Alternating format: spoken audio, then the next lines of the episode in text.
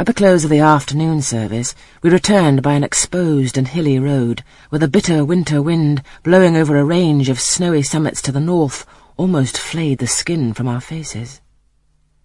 I can remember Miss Temple walking lightly and rapidly along our drooping line, her plaid cloak, which the frosty wind fluttered, gathered close about her, and encouraging us, by precept and example, to keep up our spirits and march forward, as she said, like stalwart soldiers.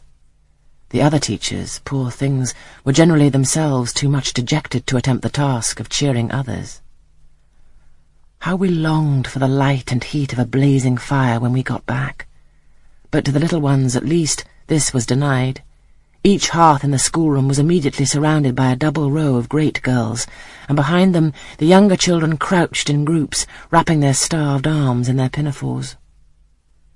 A little solace came at tea time in the shape of a double ration of bread, a whole instead of a half slice, with a delicious addition of a thin scrape of butter.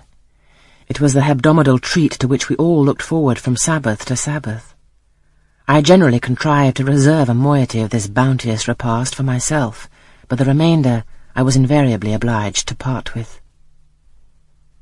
The Sunday evening was spent in repeating by heart the church catechism and the fifth, sixth, and seventh chapters of St. Matthew, and in listening to a long sermon read by Miss Miller, whose irrepressible yawns attested her weariness.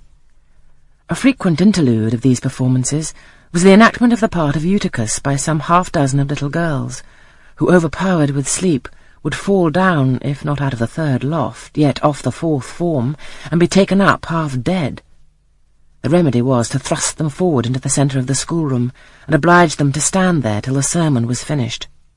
Sometimes their feet failed them, and they sank together in a heap. They were then propped up with the monitor's high stools.